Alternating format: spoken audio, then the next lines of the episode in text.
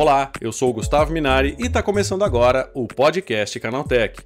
Nos últimos anos, a fraude de tráfego artificialmente inflado tem se tornado um problema alarmante no setor de telecomunicações, resultando no aumento de custos e danos à reputação das empresas. Também conhecida como bombardeamento de SMS, essa prática ganha mais força com a proximidade de grandes eventos comerciais, como a Black Friday.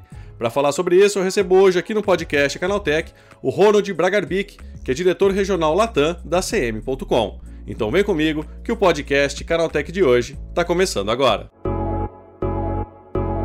Olá, seja bem-vindo e bem-vindo ao podcast que atualiza você sobre tudo o que está rolando no incrível mundo da tecnologia. Não tem como fugir. Sempre que um grande evento para o comércio se aproxima, começamos a receber uma enxurrada de mensagens indesejadas via SMS ou WhatsApp.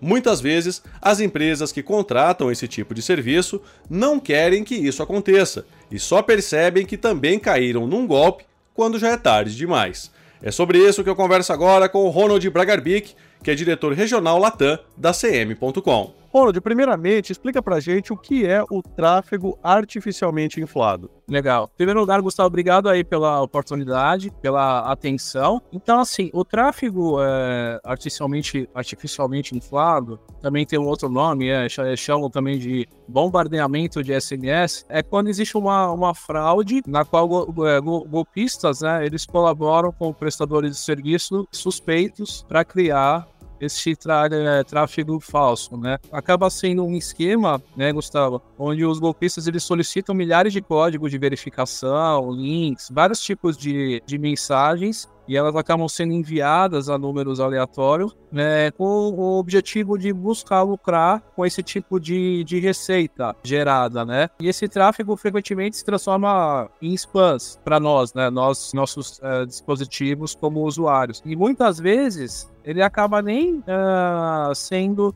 entregue pelo cúmplice, né? Então olha que engraçado. Então, apesar da confirmação de entrega, ele às vezes não, não é entregue. Então, isso, Gustavo, representa um risco financeiro para as empresas que acabam muitas vezes pagando por mensagens falsas e nós, consumidores, acaba resultando em muitos spams, né?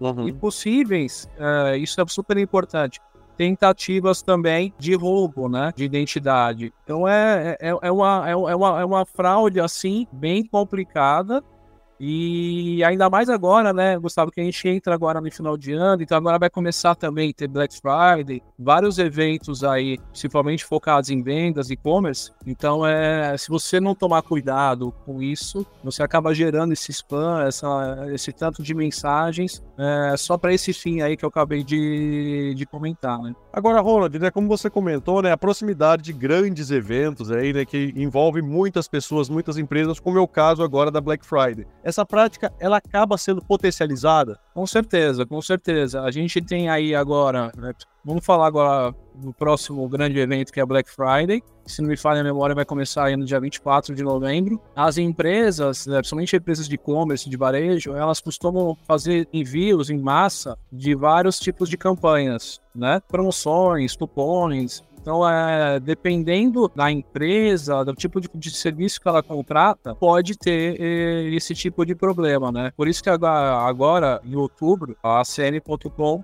fez esse lançamento do, dessa ferramenta aí que nós chamamos aí de Safeguard, Destination, Destination eh, Management, então para que esses clientes eles consigam gerenciar melhor, principalmente o destino e para onde vai essas mensagens, né? E Ronald, né, isso, essa prática, né, esse tipo de golpe que a gente vê comumente na internet, ele geralmente ele é praticado por essas empresas de má índole, né? Ou seja, ela recebe até de uma empresa normal que quer divulgar o seu produto, divulgar a sua marca, ou enfim, alguma coisa que ele esteja vendendo.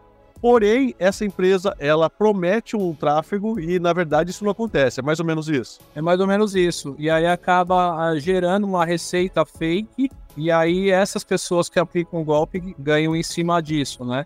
Esse tipo de, de serviço, né, que a gente está agora é, lançando, importante ressaltar também que ele é direcionado às empresas que utilizam a nossa plataforma para atender o seu cliente final. Então, Gustavo, é, é um produto B2B, voltado para prevenção de golpes, né? Que, como você comentou, que afetam a, as despesas de uma empresa, né? E no final acaba é, protegendo também o, o, cliente final contra ações de tráfego falso, né? E a gente sempre reforça esse compromisso que a CM tem com inovação e segurança. Então, acho que agora a gente está chegando num âmbito entre a, as empresas, que se você não tiver esse tipo de ferramentas para segurança, eu comentei aqui essas situações, mas existem inúmeras situações aí e a comunicação é aberta, né? Então a, o risco de, de, existirem aí vários outros tipos de fraudes é, é enorme, né? E Ronald, né, traduzindo aqui para a pessoa aqui que está ouvindo a gente, é mais ou menos como se a gente contratasse, né, se a empresa contratasse alguém para distribuir panfleto e aí, em vez de distribuir, essa pessoa fala que distribui, só que ela joga o papelzinho fora, né? É mais ou menos isso, né?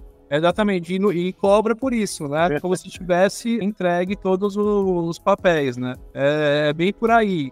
Então é, existe a contratação do serviço toda bonitinha e tal, e aí a, é, essa parte faz esse esse cria esse tráfego fake, que na verdade está existindo muitas vezes, mas com outros fins, mas cobra por isso e ganha por isso, né? Então olha o problema que isso pode virar. A gente tem alguns casos, Gustavo, de empresas que tiveram aí rombos de, de milhões, assim, entendeu? É, uma, uma, uma única empresa. Então é, é um problema sério, né?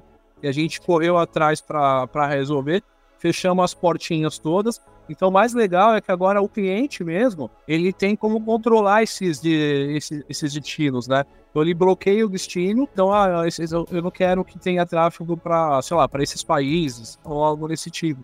E aí você tem também é, permissões, que você também faz esse, é, essa configuração, esse controle. Então faz com que você só envie esse tráfego, por exemplo, para aquele determinado país.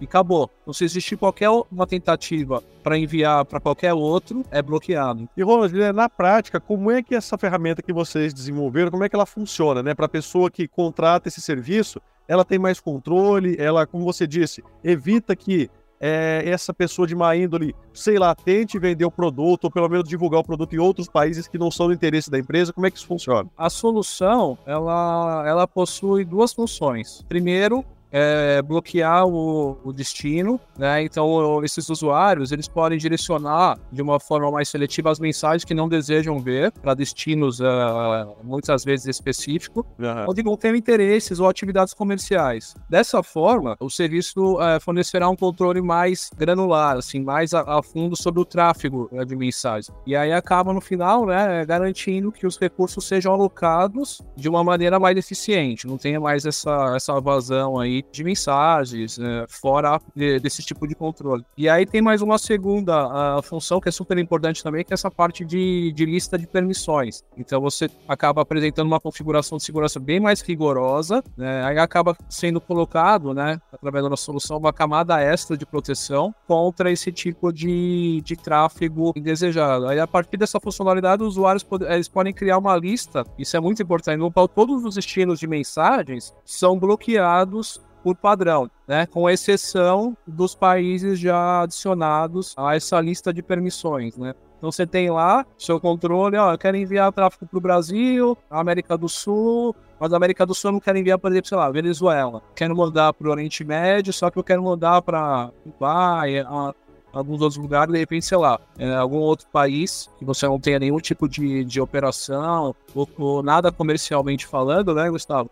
Uhum. bloqueia, então você acaba enviando só para aqueles determinados países. E aí é engraçado que é o próprio usuário que tem o controle, não é? Não somos nós aqui que ficamos lá gerenciando isso. E Ronald, indiretamente isso acaba beneficiando também o consumidor, né? Totalmente. É, a gente está falando aqui de B2B de empresas, mas no final quem é o maior beneficiado é o, é o consumidor. Porque você, você sabe, né, Gustavo? Chega a essas determinadas épocas, a gente é bombardeado de comunicação. Estou falando comunicação de todos os tipos, né? SMS, que é, é muito usado, e-mail, WhatsApp agora está sendo muito usado pelas empresas. Imagine você lá, seu celular bombando, recebendo, e muitas vezes é, acaba não sendo uma, uma campanha real ou um conteúdo real, e sim uma tentativa, um spam, de muitas vezes é aplicar algum tipo de golpe em você, né? Tem que se é, tomar bastante cuidado. E nós aqui como CM, né, comentando um pouquinho, né, Gustavo, a gente é hoje uma plataforma global de comunicação e a gente faz essa comunicação através de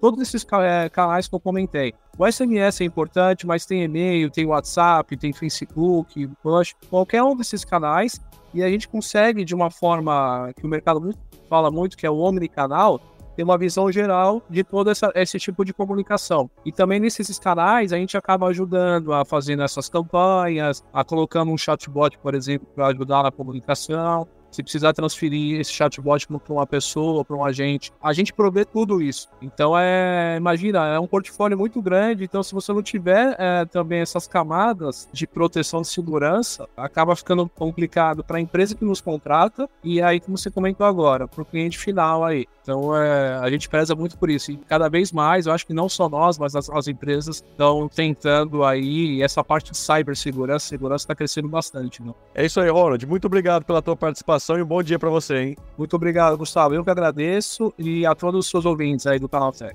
Tá, esse foi o Ronald Bragarbic falando sobre o aumento do bombardeamento de mensagens indesejadas durante a Black Friday. Agora se liga no que rolou de mais importante nesse universo da tecnologia no quadro Aconteceu Também.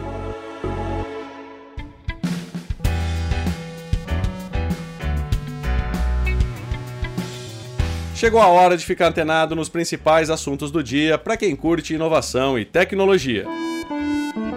Se você ficou irritado com remessa conforme, calma porque pode piorar. O governo federal estuda uma alíquota para taxação de compras internacionais de até 50 dólares, que pode entrar em vigor já no ano que vem. Segundo a nota técnica obtida pelo portal J, a Receita Federal simulou um cenário de arrecadação a partir de uma alíquota de 28% a ser aplicada nesse tipo de importação. A estimativa de receita com essa alíquota poderia chegar a 2,8 bilhões de reais em 2024. Esse valor considera uma queda no volume de compras na casa dos 30%, devido ao aumento de preço por causa da taxação. A nota diz ainda que a definição de uma alíquota para compras internacionais de até 50 dólares deve ser decidida até o final do ano, mas a previsão é que fique entre 20% e 40%. Mais de 40 estados dos Estados Unidos processaram a meta, responsável pelo Facebook, Instagram, Messenger e WhatsApp, sob a acusação de viciar jovens nas redes sociais e aumentar a exposição a conteúdos prejudiciais para esses menores de idade. A ação judicial alega que a Big Tech usa práticas enganosas para violar as leis de proteção ao consumidor, com tecnologias poderosas para envolver e atrair jovens e adolescentes. Segundo o documento, notificações frequentes e o sistema de rolagem infinita são recursos que deixam as pessoas presas às plataformas. O texto alerta que o uso das redes impulsionaria problemas de saúde física e mental, com sintomas como depressão, ansiedade, insônia e interferência na educação. PlayStation 5 Slim vai exigir conexão com a internet para instalar o leitor de disco devido ao processo de pareamento durante o setup inicial do console. Além disso, também será necessário realizar uma validação online do drive antes de cada uso. Em outras palavras, você também precisará estar online para usar o leitor. Um dos diferenciais do PS5 Slim é que o leitor de disco do console é opcional, podendo ser adquirido separadamente. No entanto, a Sony parece estar se esforçando para barrar os acessórios paralelos. O Instagram começou a testar uma opção para enviar vídeos de selfie na área de notas do aplicativo. Em formato muito similar às mensagens de vídeo do WhatsApp, o recurso permite gravar um conteúdo rápido com a câmera de selfie e publicar na rede social. Nesses casos, o vídeo curto substitui a foto de perfil da conta e ainda permite postar outras atualizações nas notas, como mensagens de texto. Todos os conteúdos desaparecem após 24 horas. A informação foi divulgada pelo chefe do Instagram em um canal voltado para informar atualizações na plataforma da Meta. A SpaceX solicitou à Administração Federal de Aviação, agência reguladora de voos nos Estados Unidos, que faça uma correção num relatório publicado em outubro. O documento aponta que os satélites Starlink da empresa vão ser responsáveis por 85% dos riscos a pessoas em solo e para a aviação durante a reentrada pela atmosfera. O relatório foi produzido considerando que a constelação de satélites vai continuar crescendo e que fragmentos deles podem resistir à reentrada atmosférica. Se esses cenários se concretizarem, em 2035 é esperado que a quantidade total de fragmentos perigosos chegue a 28 mil. Já a quantidade de casualidades seria de 0,6 a cada ano. Isso significa que a cada dois anos é esperado que uma pessoa seja ferida ou morta por algum desses objetos.